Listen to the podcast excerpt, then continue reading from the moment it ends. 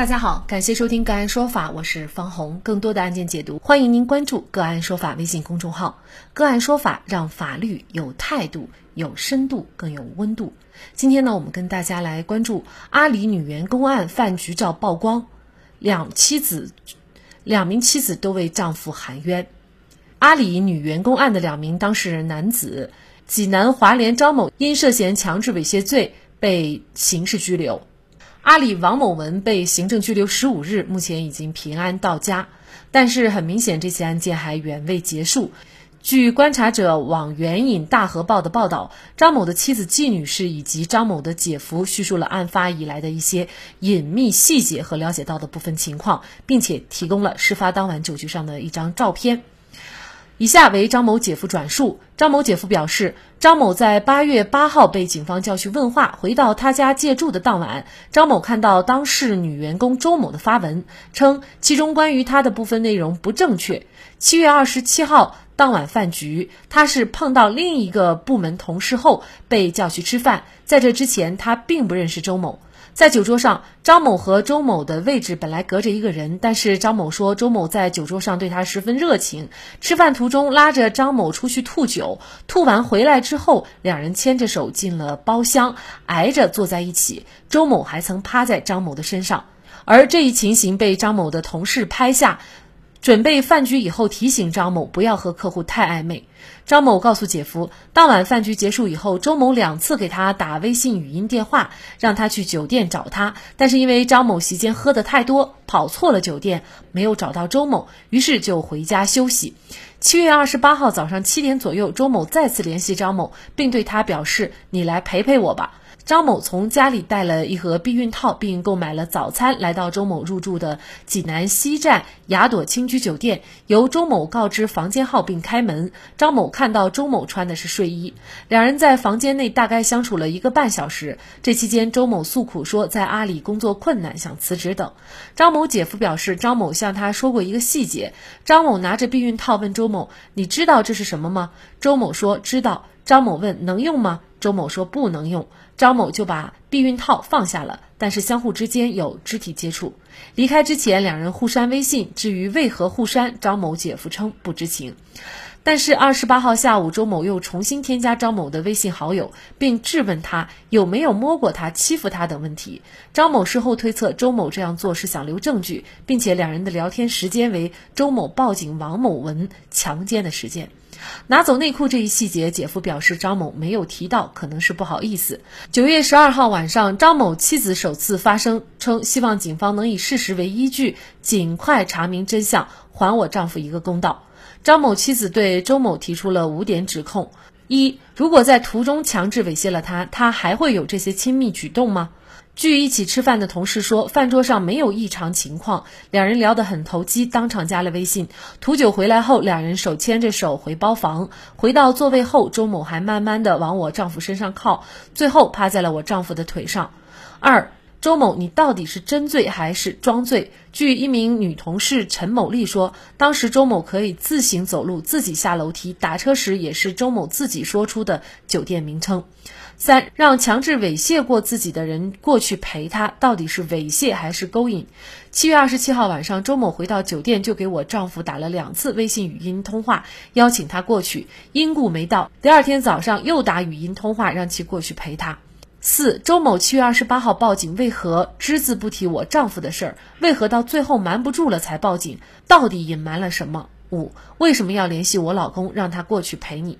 周某在微博写道：“一觉醒来，发现自己赤裸的躺在床上，羞耻感和恐惧感涌上心头。在这么无助的时候，为什么首先想到的不是报警，不是联系你最亲爱的老公，而是要联系我老公，让他陪你过去？”十三号晚上近八点，王某文妻子再次发布微博称：“尤其是昨晚看到另一位当事人张某妻子的发文，提及周某二十七日晚两次主动联系张某去酒店的行为，我震惊了。”原来我的家庭并不是唯一的受害者。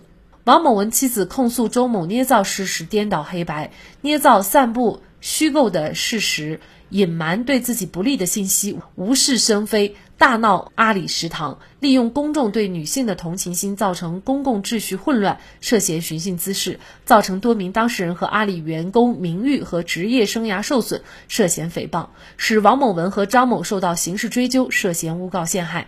周某是利用网友的同情，罔顾社会道德，漠视他人权利，毫无是非观的涉嫌违法犯罪者。有大量证据表明，周某曾主动实施抚摸、亲吻等行为，涉嫌强制猥亵。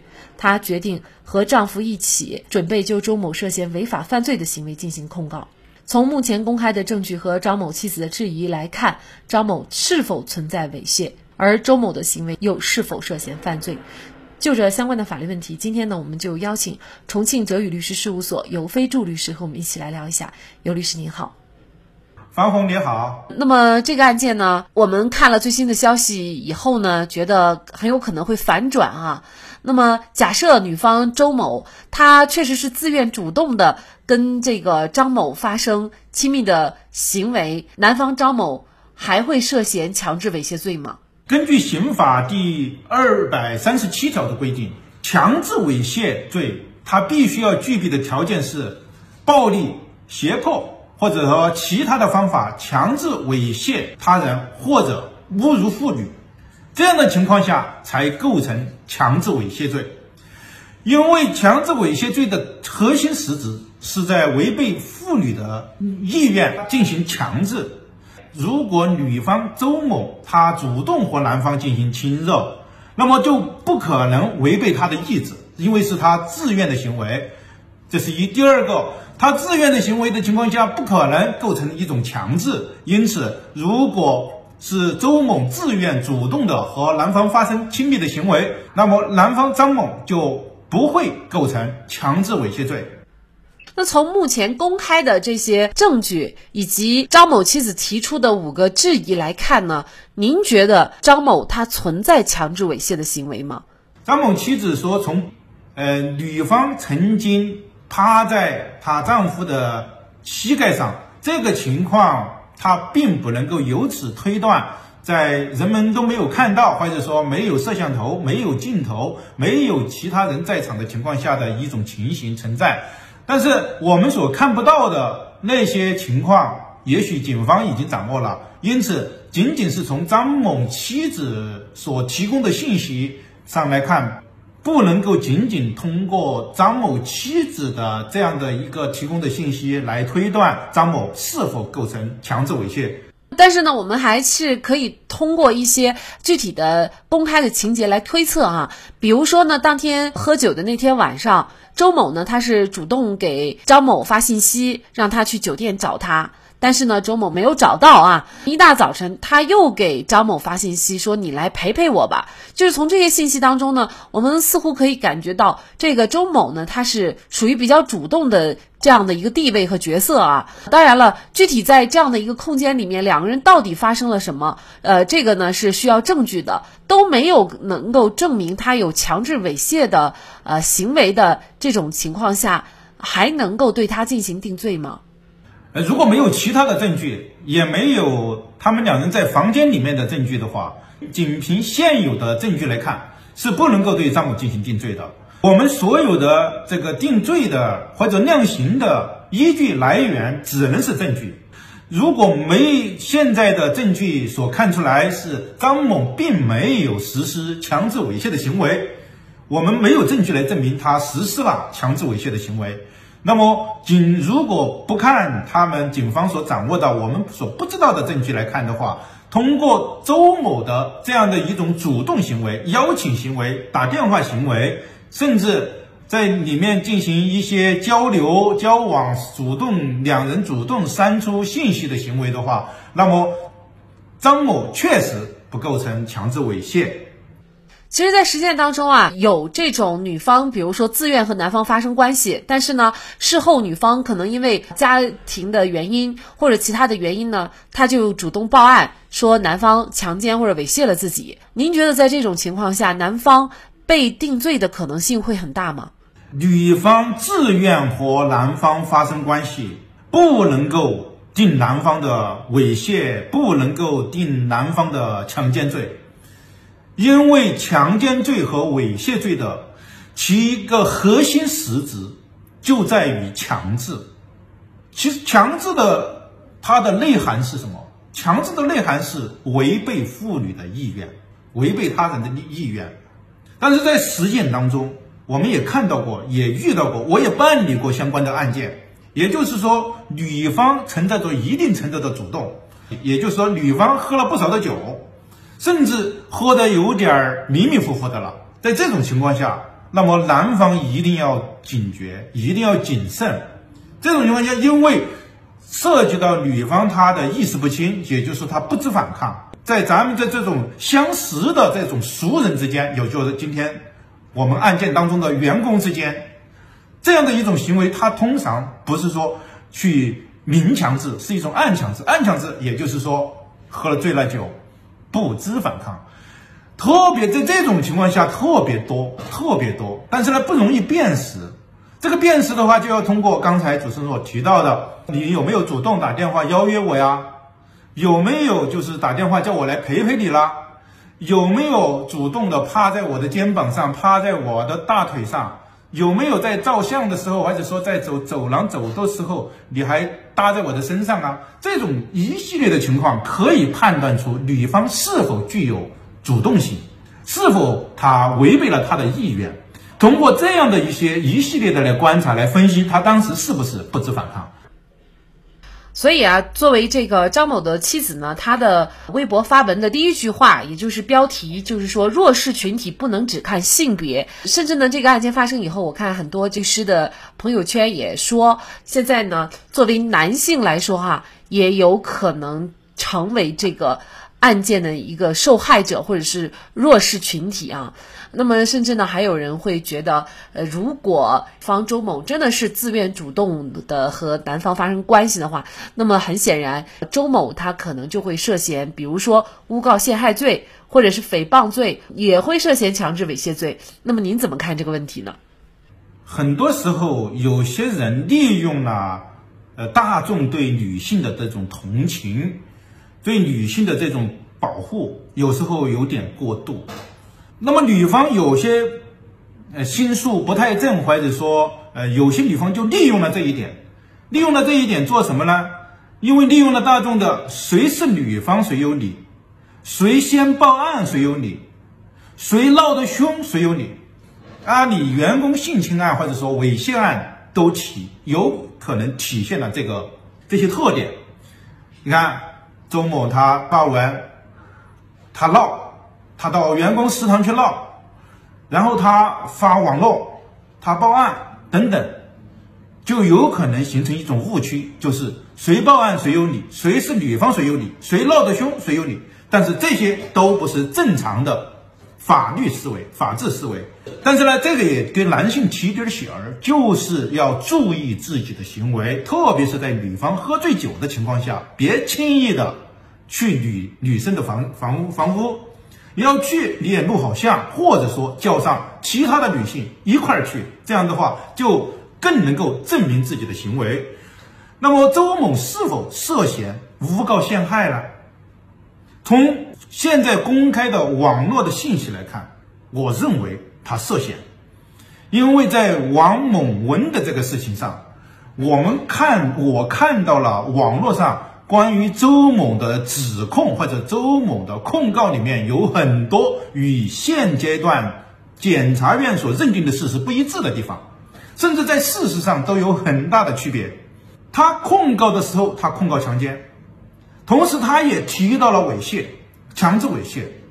然而，检方现在不。起诉，以不构成犯罪没有起诉。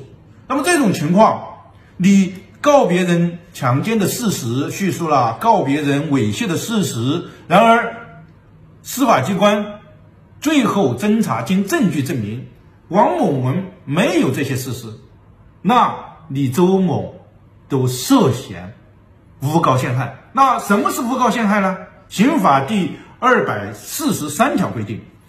捏造事实、诬告陷害他人，意图使杀他人受刑事追究，情节严重的就构成了诬告陷害罪。